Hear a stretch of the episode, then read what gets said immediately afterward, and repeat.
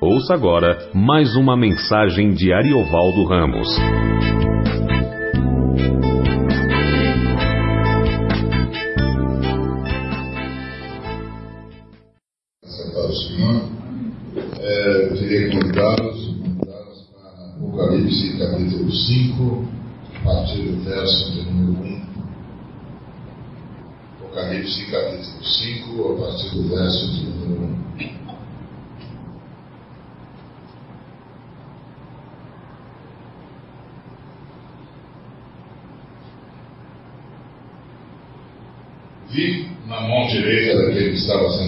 Trono um livro escrito por dentro e por fora, de todo selado com sete selos. Vi também um anjo forte que proclamava em grande voz: Quem é digno de abrir o livro e de me desatar os selos? Ora, nem no céu, nem sobre a terra, nem debaixo da terra, ninguém podia abrir o livro, nem mesmo olhar para ele. E eu chorava muito, porque ninguém foi achado digno de livro, nem mesmo de olhar para ele. Todavia, um dos anciãos me disse: Não chores, eis que o leão da tribo de Judá, a raiz de Davi, venceu para abrir o livro e os seus selos. Obrigado, Senhor, por ter nos trazido aqui, obrigado por tua misericórdia e obrigado por tua palavra que vem pelos méritos de Cristo Jesus, seu sangue e sua ressurreição. E por Jesus te agradecemos, te agradecemos principalmente agora, nesse momento, que por Jesus a tua palavra nos vem. Que ela vem, porque sempre que ela vem, ela cumpre o seu papel e realiza tudo que te aprouve ao liberá-la. Obrigado, Senhor Obrigado pelos méritos de Cristo, por Cristo Jesus. Em nome de Cristo Jesus. Amém. Hum. Bom, essa é uma cena extraordinária, a cena do é, entronizamento de Jesus. Ele acaba de subir, logo depois da sua ressurreição, ele terminou a sua obra, terra, passou 33 anos conosco, em e e veio para morrer. De fato, veio para vencer a morte. Nós é, precisávamos de alguém que vencesse a morte por nós. Mais do que alguém que morresse por nós, nós precisávamos de alguém que vencesse a morte por nós. Nós já conhecíamos mártires, já sabíamos de homens e mulheres capazes de, em algum momento, em algum transe emocional ou uma situação crítica, uh, ser capaz de dar a sua vida para alguém, morrer em favor de alguém, morrer no lugar de alguém.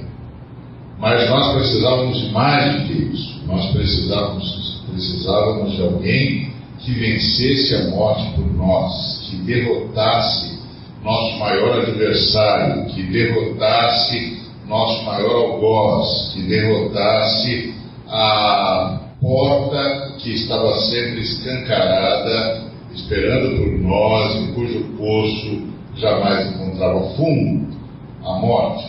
Precisávamos de alguém que entrasse nesse abismo e saísse de lá, triunfante, uh, rejubilando de vitória e trazendo para nós a certeza de que aquele terror nunca mais nos derrotaria, de que a morte deixaria de ser nosso destino inexorável, de que a morte deixaria de ser nosso futuro absolutamente incontornável, invencível, que a morte deve, deixaria de ser o pavor que nos assola todos os dias, todas as noites, todas as horas, o perigo que tememos, a dor que carregamos, a angústia que nos persegue, nos persegue por nós, pelos nossos entes queridos, por todos aqueles que amamos, que aprendemos a conviver e que inexoravelmente seriam roubados de nós pela morte.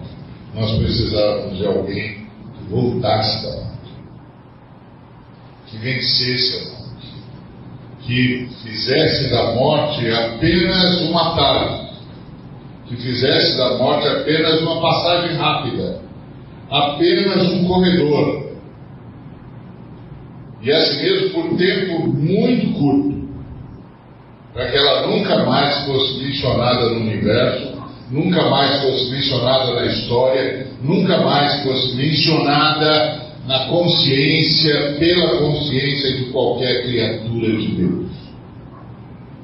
Então nós não precisávamos apenas de alguém que morresse por nós. Nós já tínhamos visto isso, já tínhamos visto mártires, já tínhamos visto heróis, já tínhamos visto pessoas que amavam a esse ponto de, diante de escolhas de quem morre, quem entrega a sua vida, quem tem a vida roubada, quem tem a vida tolhida, se oferecesse para salvar, para poupar. Pais fizeram isso por filhos, filhos fizeram isso por pais, amigos fizeram por amigos, mas nós éramos toda, todas as vezes confrontados com a realidade de que eles eram engolidos por um poço sem fundo, um abismo sem fundo, da onde nunca mais voltaram. A morte sempre foi a nossa angústia e nós precisávamos de alguém que vencesse. E, e essa é a história de Jesus de Nazaré.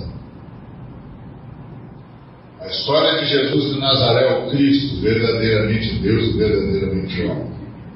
Ele não veio meramente para morrer. Ele não veio meramente para dar a sua vida em nosso favor, como alguém que se coloca entre o atirador e a vítima.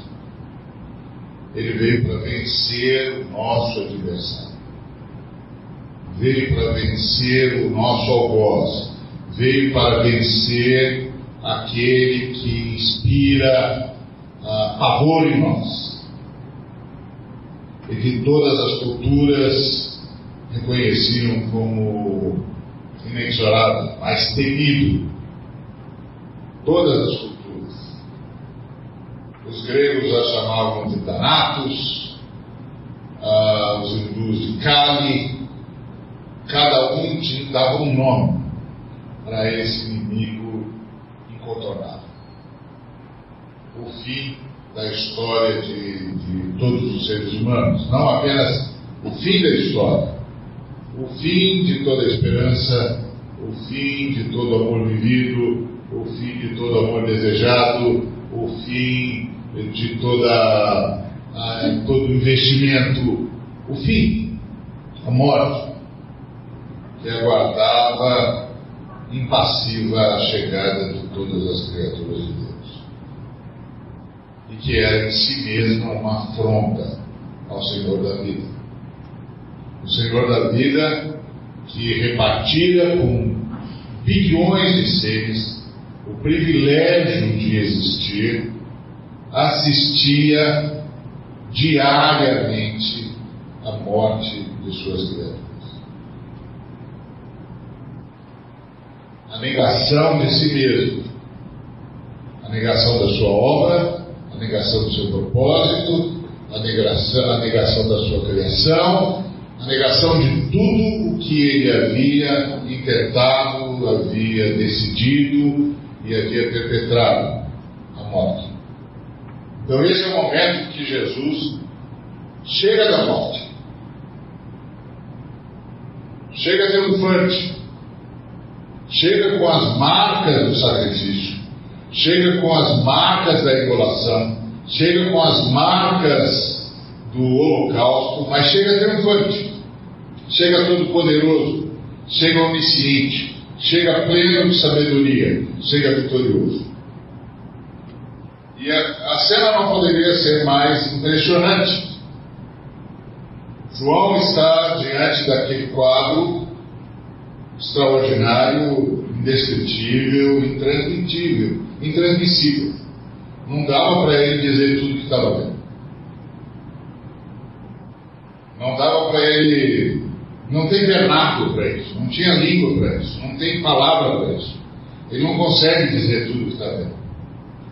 E por isso ele usa de símbolos de todas as formas, de todas as naturezas, com várias nuances, com muita intensidade, intensidade de luz, intensidade de cor, intensidade de forma, intensidade de movimento. Ele está tentando falar do inominável, do glorioso, do inacessível, daquilo que, que toma os sentidos de qualquer mortal.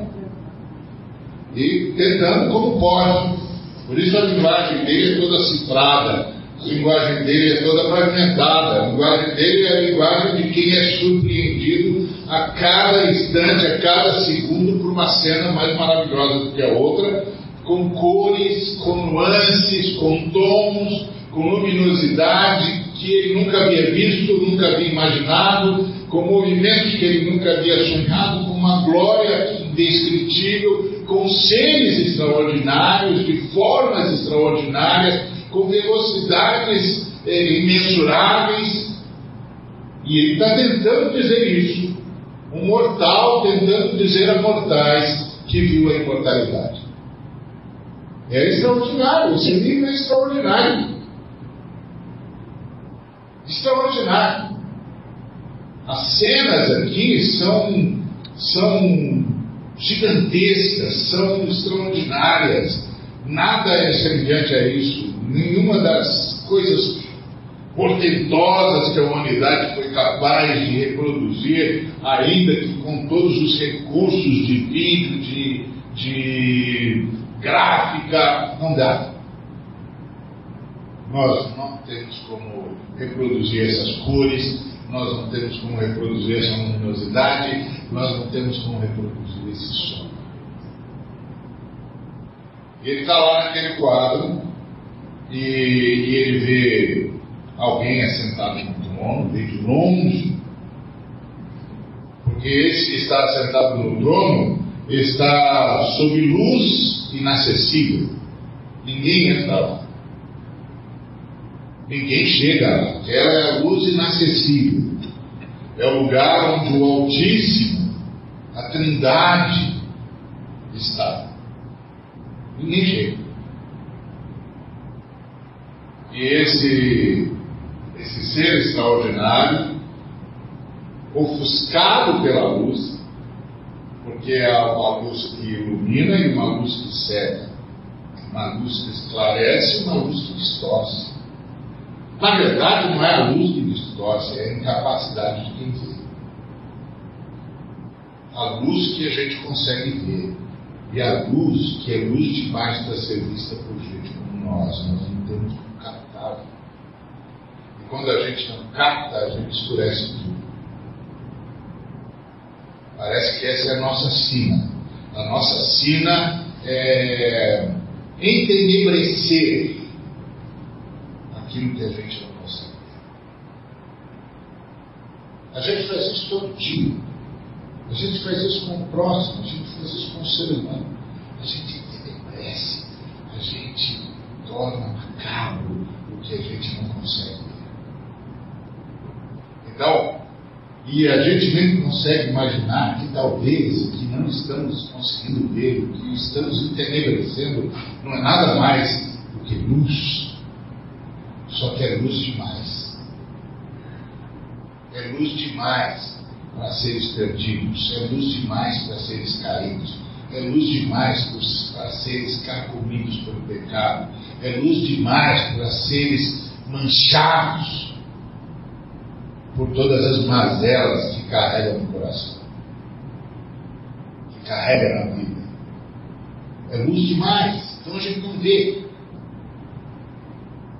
Então está lá aquele ser extraordinário, coberto por luz inacessível, com um livro. Um livro escrito por dentro e por fora, um livro de todo selado com sete selos, perfeitamente. Um livro que precisa ser tomado, mas apenas tomado não basta, é um livro que precisa ter todos os selos quebrados. porque aqueles selos não eram feitos, eram carimbos de cera, precisavam ser quebrados. E precisavam de muito poder para fazer isso. Mas não era o poder da força. Porque é livre. Não é o poder da força. Porque é cera. É o poder da pureza. É o poder da santidade. É o poder da luz. Tem que ser alguém que não tem mácula nenhuma. Tem que ser alguém que não passou por nenhum, nenhum deslize diante dos céus. Tem que ser alguém cuja alma nunca foi contaminada, por mais que tivesse sofrido.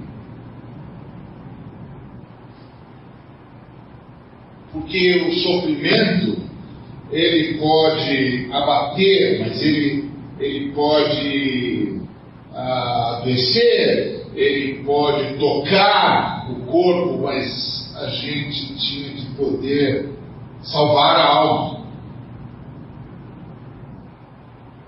Deixar o sofrimento sempre do lado de fora. Mas quem é idôneo para isso? Quem consegue deixar o sofrimento do lado de fora? Quem não consegue deixar o sofrimento do lado de fora? Por mais que tenha sofrido, não pode tomar o livro. Não pode tomar o livro, porque manchou a alma. Então não é uma coisa simples. Porque não é só uma questão do pecado, é uma questão da reação ao pecado.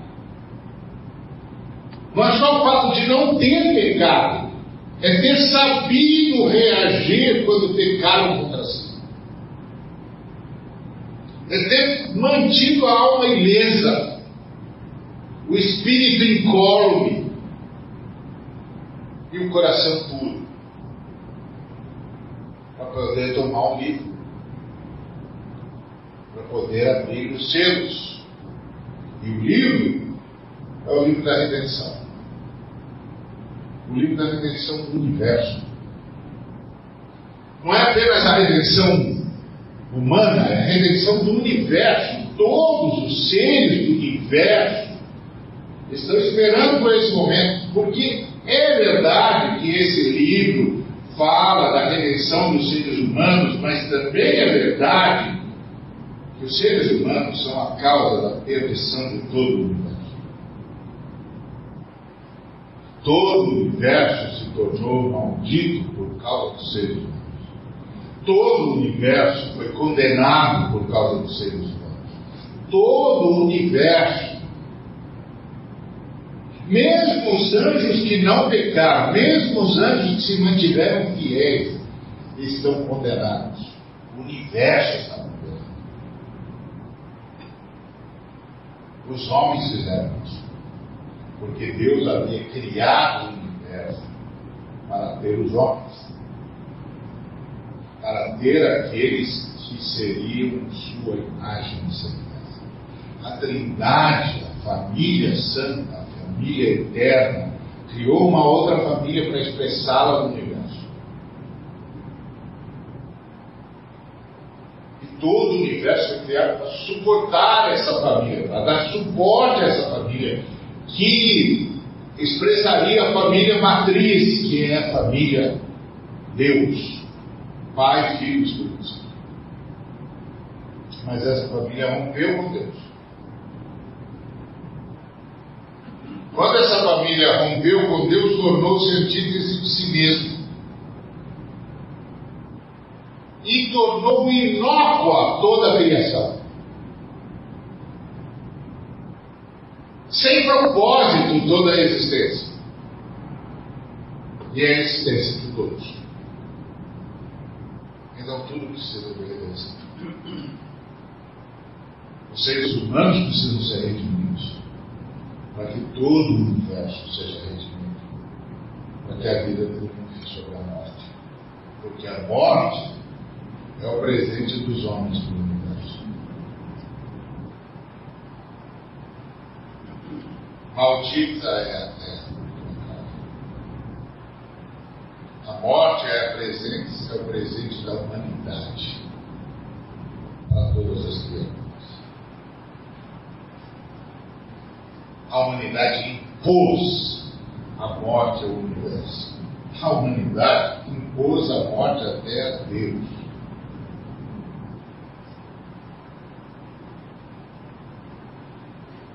Então não tem saída. E aí está lá o livro da redenção e ele está selado. E aí um anjo forte proclamava em grande voz: Quem é digno de abrir o livro e desatar os selos? Não, o anjo não estava apenas como guardião, ele não estava apenas falando como quem protege, ele não estava apenas falando como quem avaliza ou não a chegada ou não de quem quer que seja que pretenda tomar o livro e abrir os selos e finalmente deflagrar a libertação e a redenção. Não.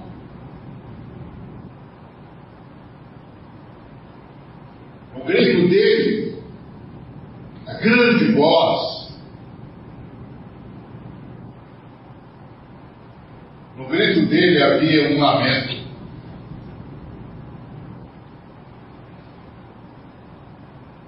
Porque a não existência dessa pessoa, desse personagem, desse ser capaz de abrir o livro e de romper os selos, também condenava aquele grande anjo. Todo o seu poder, toda a sua formosura, toda, todo o potencial que aparecia na sua grande voz, também estava condenado. Se o livro não fosse tomado e os selos não fossem rompidos, não haveria saída do universo. Simples. E ele então faz a pergunta: quem é digno de abrir o livro e de desatar os selos? Não é uma mera pesquisa, não é uma enquete, é um clamor. E nesse clamor, um misto de esperança e de lamento. Um misto de expectação e de desespero. Quem é digno? Quem é digno? Quem é digno? E ele recebe uma resposta. Ele recebe uma resposta.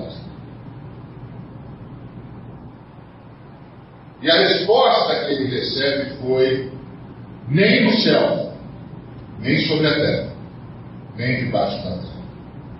Ninguém podia abrir o livro.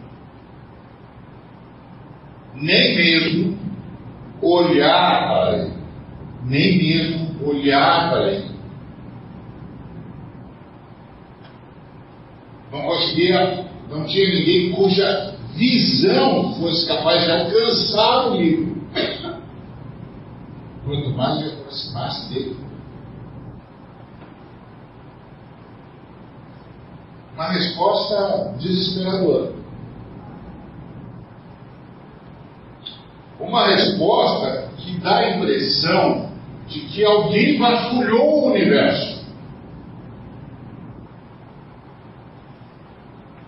Ouvida a pergunta do anjo, do grande anjo, do anjo poderoso, de voz indescritível, o universo foi vasculhado. E a resposta que vem do universo, de todos os cantos da criação é: não há ninguém entre as criaturas que possa abrir o. Não há ninguém entre as criaturas que possa nem mesmo olhar para ele. Mas os grandes arcanjos, e os anciãos, e os seres viventes, os anjos eleitos, os anjos fiéis, os que nunca deixaram de adorar a Deus, nunca deixaram de proclamar a santidade de Deus, os que, a exemplo dos serafins na visão de Isaías, continuavam a clamar diuturnamente: Santo, Santo, Santo é o Senhor dos Exércitos, todo o universo está repleto da sua glória. Ninguém, ninguém. Porque não é só uma questão de ter pecado, não é só uma questão de não ter de, de não ter reagido de forma incorreta ao sofrimento, de ter preservado a alma. É uma questão de estatura. Não tem ninguém no universo que tenha essa estatura de santidade, essa estatura de glória, essa estatura de honra. Não há ninguém no universo. nem no céu, nem na terra, nem debaixo da. É uma vida. Mas o que há além do céu, o que há além de sobre a terra, o que lá, o que há além de debaixo da terra, o que o que há além de todos os céus, o que há além de todas as galáxias, o que há além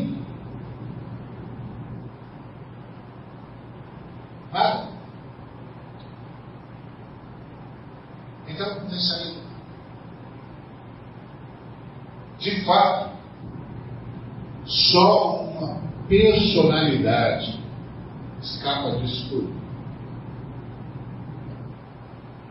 Nós o chamamos de Deus, o Eterno, Criador e sustentador do universo. Ele não pertence a nada nem a ninguém, mas tudo pertence a Ele. A Trindade Santa Pai, Filho e Espírito Santo. Portanto, se há alguma esperança dos, do livro ser tomado, dos selos serem quebrados e do livro ser aberto, tem que sair do próprio Deus, tem que sair da própria divindade. Alguém da família divina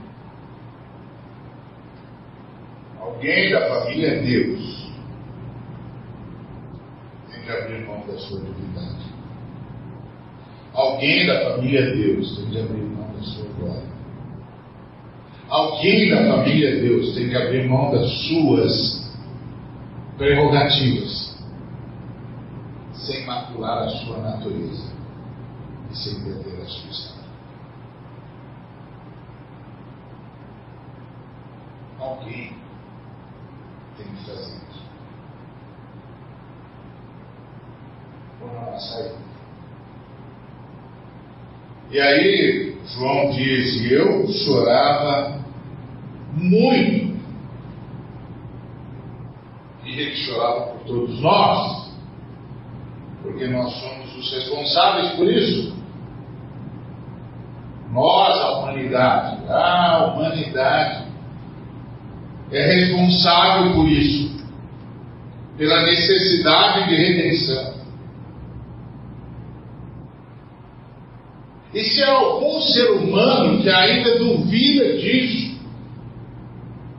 ele precisava dar uma paradinha nas bancas de jornais. Ele precisava dar uma olhada na internet.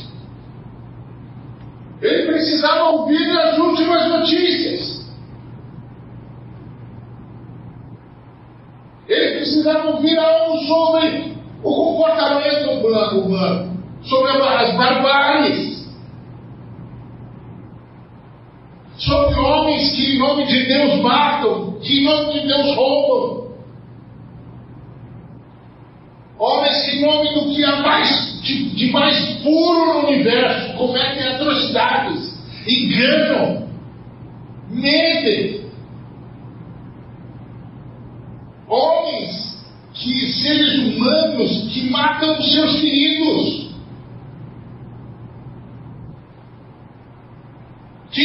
Destroem a natureza com uma fúria que não há no universo quem possa entender por quê, por quê. É como ver um louco destruindo a sua casa do lado de dentro. Não há ninguém sem consciência que possa descrever isso, que possa dizer que está vendo esse homem, por que ele está fazendo isso? Que insanidade é essa? Se alguém no universo que acha que a humanidade não precisa de redenção, não tem a menor ideia do que é a humanidade. Não tem a menor ideia das nossas atrocidades. Não tem a menor ideia das nossas barbáries. Não tem a menor ideia da violência que encontra abrigo no coração dos seres humanos. Não tem a menor ideia que nós conseguimos fazer com o próximo, do que podemos fazer com seres indefesos. Não tem a menor ideia de como nos gargalhamos do absurdo da morte, da violência, da exposição do ser humano ao ridículo, do uso do próximo como verdadeiro bibelô para divertir loucos.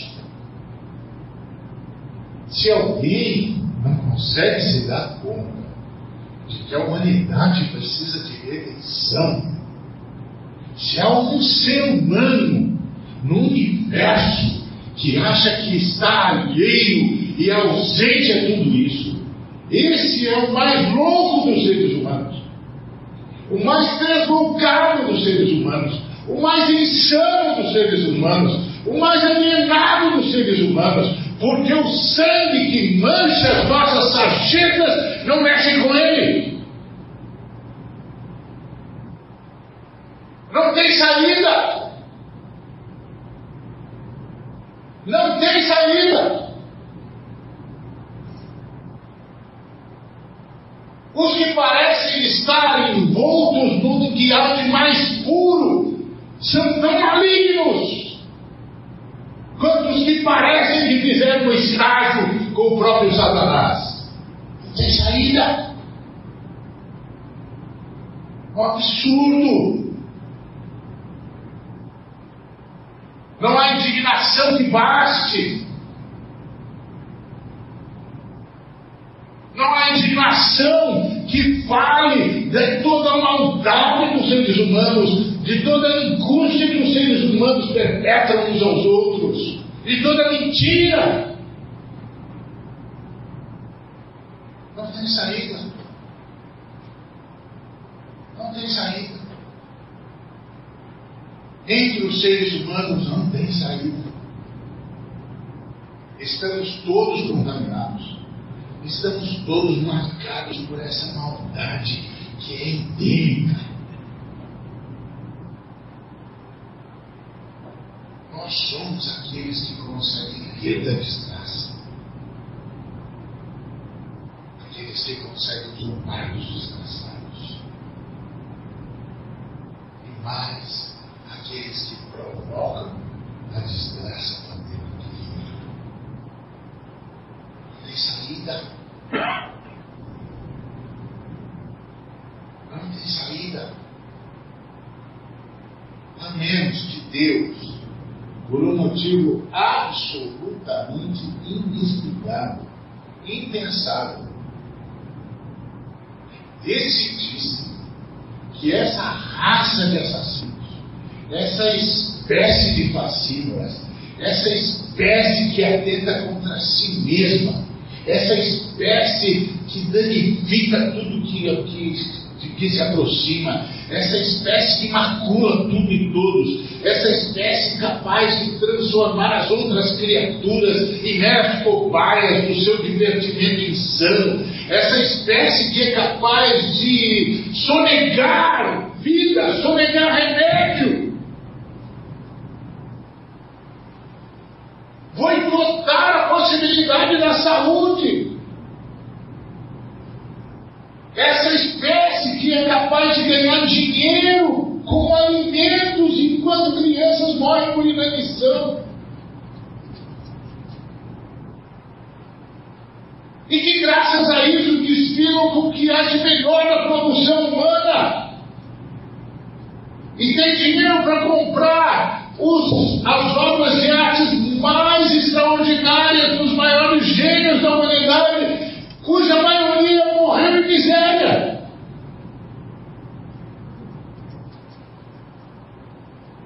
Quem se interessaria por essa espécie?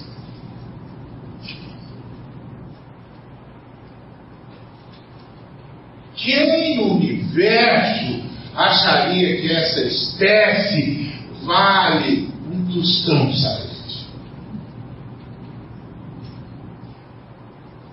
E aí nós estamos diante do livro que nenhuma criatura pode abrir. Tem de vir alguém da família de Deus. É inacreditável que alguém da família de Deus se abale para salvar a civilização. Por isso, é bastante compreensível o choro. É bastante compreensível o choro. O que não é compreensível é por que, que não choramos.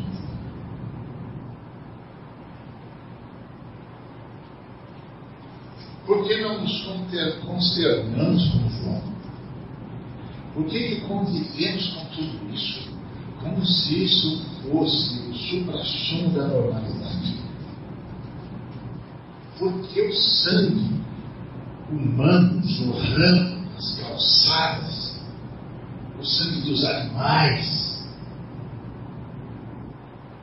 o, o disparatar da vida, o desmascar das florestas, a ganância dos seres humanos que ganham dinheiro com a fome, que sonegam remédios. Por que isso não nos faz chorar?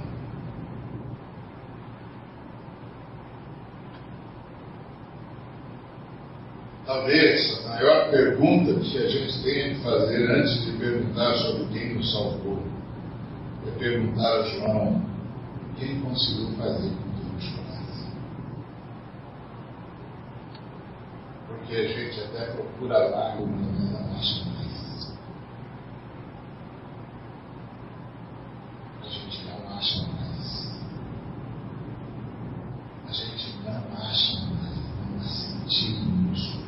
Isso é uma loucura, isso é uma coisa doentia, isso é do inferno. E essa gente vive em boas circunstâncias, e essa gente produz o que para eles terem milhões de seres humanos terão de morrer de fome. E chora. Não há lágrimas mais. Talvez a primeira coisa nesse texto que a gente devesse parar para admirar é ah, um ser humano que chora.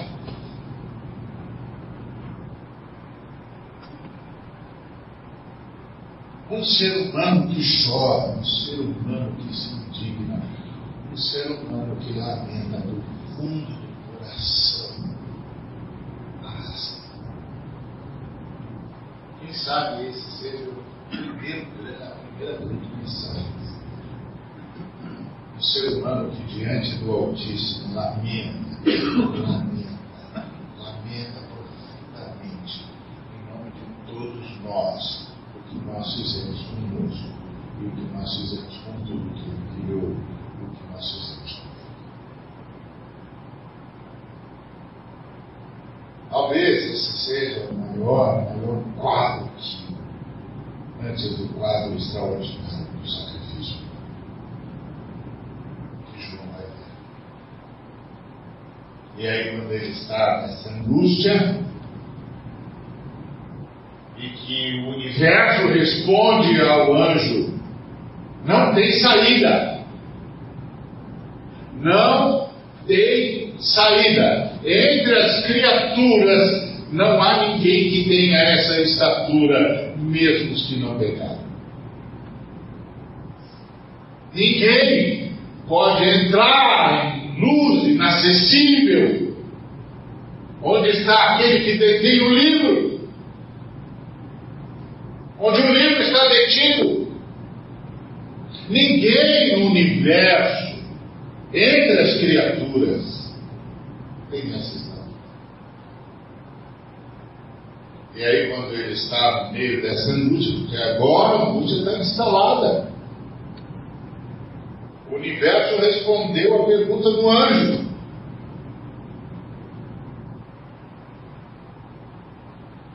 Aí vem o ancião. O ancião é um anjo, como seres viventes.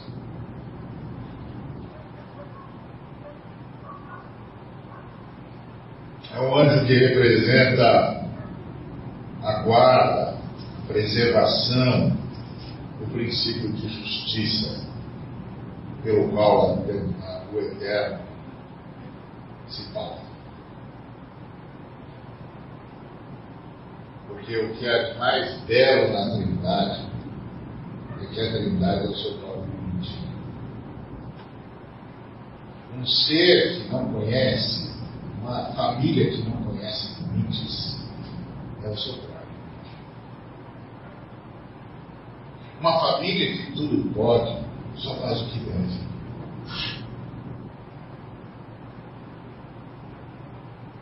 Pessoas que não conhecem obstáculos estabelecendo normas. Estabeleceram caráter. E não quebram o seu caráter. E os anciãos são testemunhas do princípio de justiça que a eternidade estabeleceu para pautar todos os seus atos. E que esse princípio de justiça nunca foi quebrado. Porque os, a família, que é absolutamente toda poderosa, Pai, Filho e Espírito Santo, se mantém estritamente sobre o seu caráter.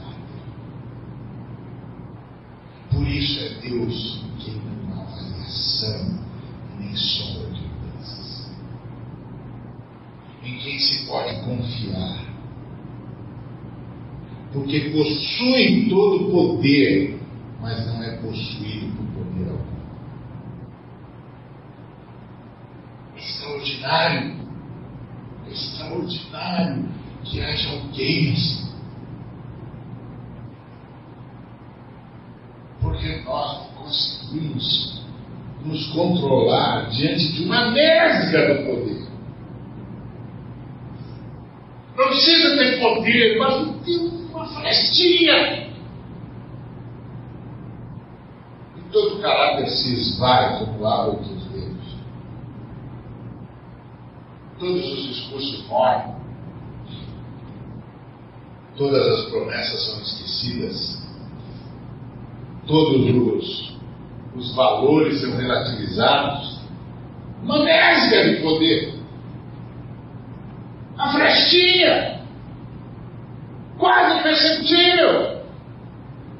Nada. Um quase nada.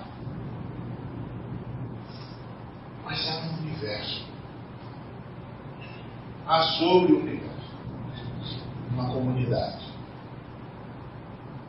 que possui todo o poder, mas não é possuída por poder. E estabeleceu um caráter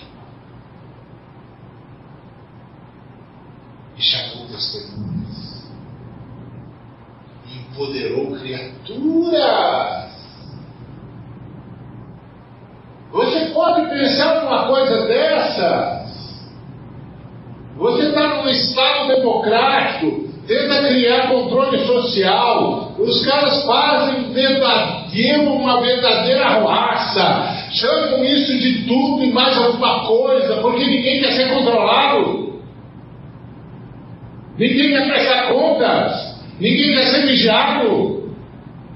Todos os que experimentam maresia de poder não querem o controle.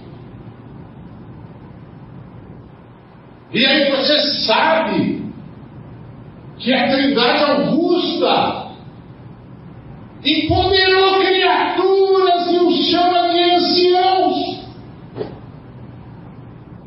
guardiães da justiça.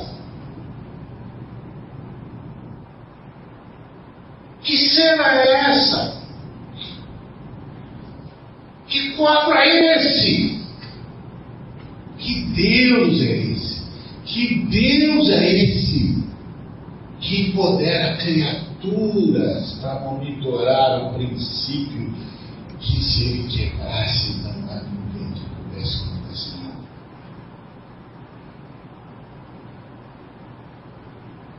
É preciso ter muita estatura é preciso ter muita estatura. De vez em quando eu vejo algumas pessoas falando de Deus, eu digo, de quem você está falando? Você não sabe de quem você está falando. Você enlouqueceu. Você só pode ter enlouquecido. Você foi tomado da insanidade do inferno. Só pode ser isso. Você não tem a menor ideia de quem é que você está tentando mencionar.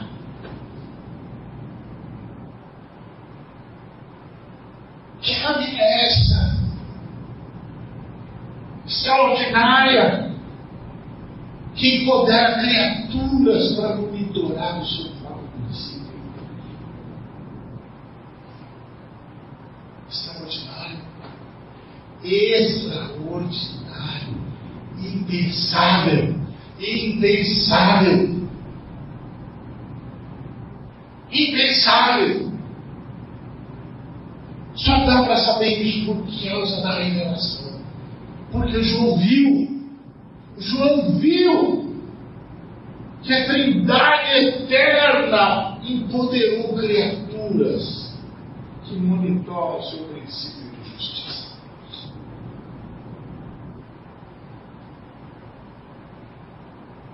Pecados ou ser como esse tinha que ser perdoado. Tinha que ser irrecorrível. Tinha de ser absolutamente impensável. Impensável. Você pecou contra Deus, o Eterno, a Trindade Santa.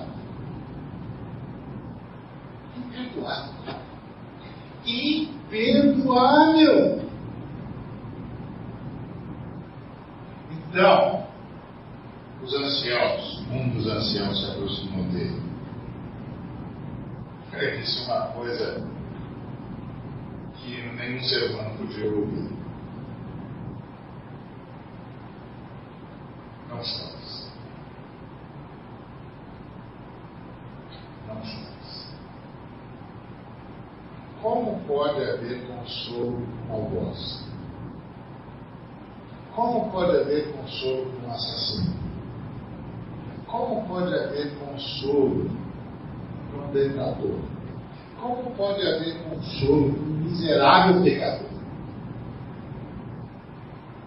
Como alguém pode chegar diante de um miserável pecador, assassino, fascínora, humano responsável pela morte no universo e dizer não chores. Meu Deus do céu. Como pode? Não. Não chores. O leão da tribo de Judá. Raiz de Davi. Venceu para. Não é só venceu. Venceu para. Saiu para isso.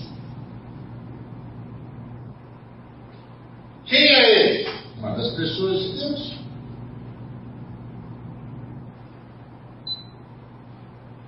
Porque naquela equação, que vem como resposta à pergunta do anjo, não sobrou nenhuma criatura. Só Deus escapou daquela equação.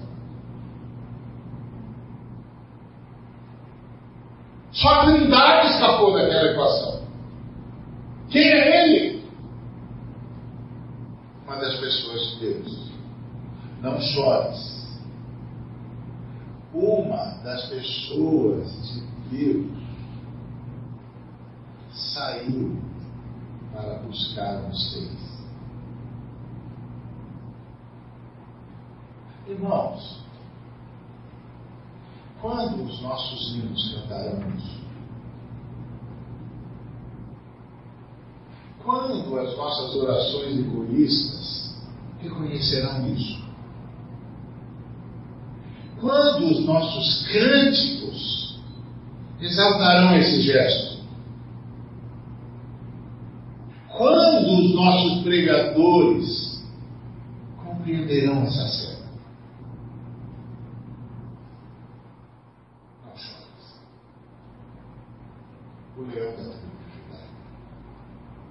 A raiz de Davi venceu para abrir o livro e os seus venceu.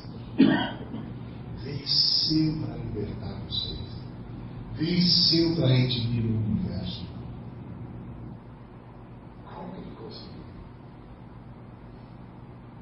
Não como ele conseguiu vencer. Como ele conseguiu ir.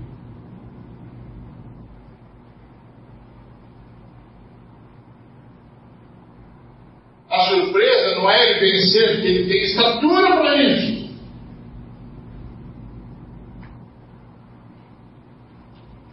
A pergunta é: como ele conseguiu ir? Como a Trindade é, pelo amor de tudo que é sagrado, me diga como eles são. O que é que explica isso?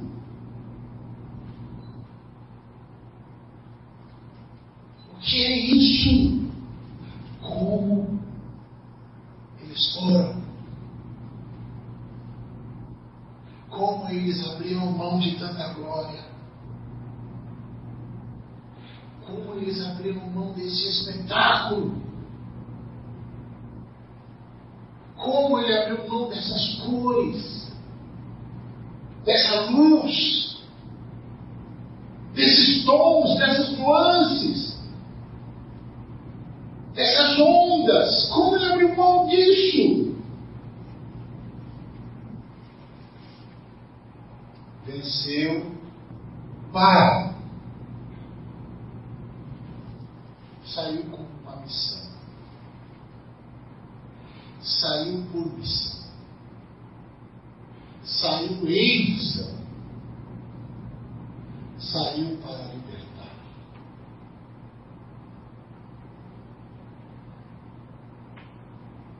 Como? E aí é interessante, porque o ancião disse: o leão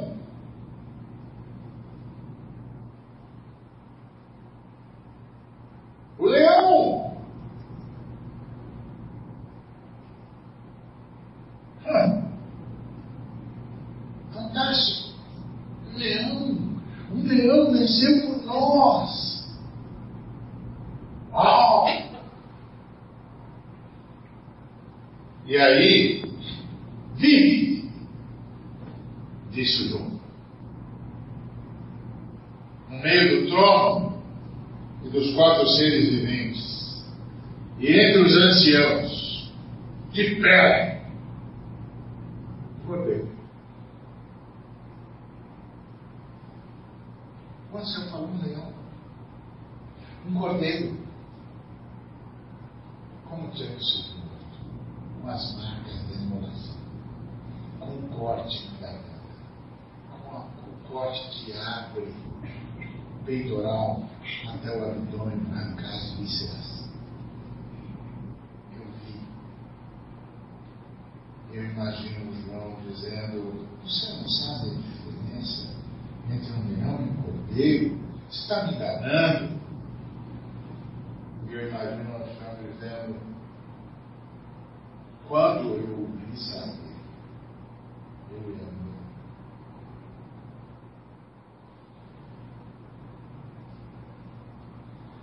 quando eu o vi sair, ele era breve. Isso é o que ele teve que fazer para poder vencer. Eu não imaginei que ele voltaria como um cordeiro, marcado pelo holocausto. Porque a última vez que eu o vi, ele era um leão. Eu nunca imaginei o tamanho desse sacrifício. Eu nunca imaginei o tamanho desse esvaziamento. Eu não imaginei essa luta. Por isso, irmãos, missão é o centro da história. Começa aqui, termina aqui. Esse é o missionário. Esse é o missionário. Nós só o anunciamos. Esse é o missionário. Que a última vez que foi visto pelo ancião era um leão.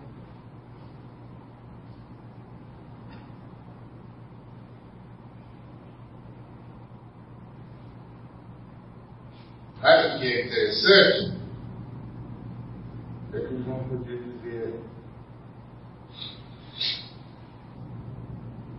se você tivesse dito que cordeiro, eu saberia o que eu ouvi. Eu ouvi a Eu vi.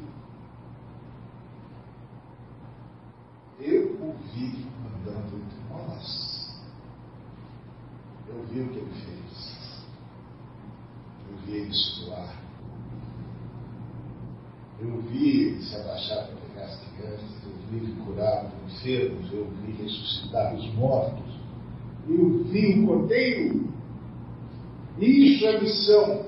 E só faz missão quem viu o cordeiro. O problema da porcaria de missão que nós fazemos é que a maioria dos nossos missionários viram as suas denominações, viram as suas doutrinas, viram os seus ministros, mas não viram o cordeiro. E o Senhor poderia dizer: Eu vi o cordeiro, eu vi o cordeiro. Eu estava lá quando ele curava os enfermos e adoecia. Eu estava lá quando ele suava sangue. Eu estava lá enquanto o leão se transformava num reto cordeiro para ser morto. Eu estava lá. Eu vi carregando sobre si as nossas enfermidades. Eu vi sofrendo as pisaduras que um dia nos curariam. Eu estava lá. Eu vi o cordeiro. Se você tivesse me dito que era um cordeiro, eu não teria hesitado. Mas eu não sabia que ele era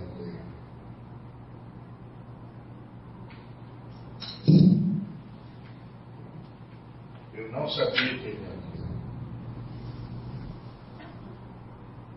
Quando ele chegou entre nós, ele já estava se tornando um cordeiro. Isso é missão. Esse é o chamado da igreja. Isso é o que nós fazemos. Lamentavelmente, não fazemos bem. Lamentavelmente, não fazemos bem. Não nos dedicamos tanto. Temos muito receio de botar o que nós entendemos ser os nossos recursos nisso. Não entregamos os nossos filhos para serem missionários. Nós achamos que ele precisa, que é pedir demais. Infelizmente, nós não fazemos isso bem.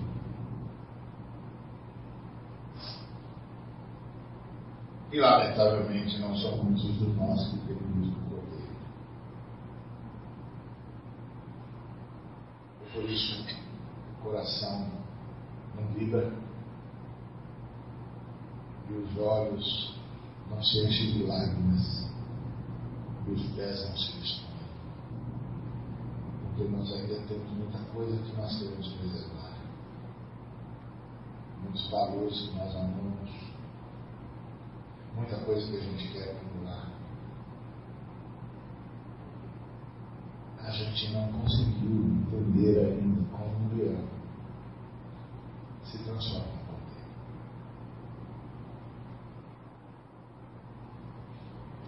Mas isso é missão. É anunciar isso. Cordeiro de Deus que tira o pecado do mundo. Essa é a razão da história. Foi por causa disso que todas as coisas foram criadas. Foi por causa disso que todas as coisas foram mantidas. E é por causa dessa cena que tudo será resgatado. Eis o cordeiro de Deus que tira o pecado. Por isso Israel foi o primeiro a experimentar os efeitos do sangue do cordeiro. Porque foi por ele protegido para poder trazê-lo à terra como criança. Foi guardado por ele para que ele pudesse nascer. Então Israel tinha uma, uma missão na história por bem da humanidade. E a sua missão era trazer o cordeiro na forma de uma criança. Por bem da humanidade. E nós, nós temos uma missão na humanidade. Nós temos que levar o cordeiro para que a história da humanidade termine em salvação. Então nós temos uma missão na humanidade por bem da história. Israel tinha que ser velado, protegido, tinha que ter comida, tinha que ter é, terra. Mas sabe por que a criança tinha interesse para nascer? Então Israel tinha que ter recompensas aqui para poder sobreviver, porque tinha que ficar na terra, tinha que ter leis rígidas, porque não podia se consultar. Seus vizinhos tinham que ser contidos, porque não podiam ameaçar a existência da humanidade, ameaçar Israel era ameaçar a existência da, da humanidade. Nós não. Nós temos de nos espalhar. Nossa recompensa aqui é criar uma sociedade planetária solidária. Nós somos missionários. Nós temos uma notícia para o mundo. Nós vimos alguém. Nós vimos um leão se transformar em cordeiro e voltar para a sua glória com as marcas da sua morte. Nós o vimos vencer o nosso inimigo. Então é isso que nós nos reunimos aqui para conversar sempre. Nem sempre fazendo o bem. Mas isso é missão.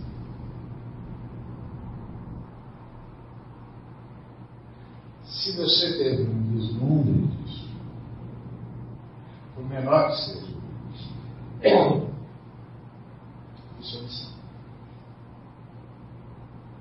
é disso que nós estamos falando.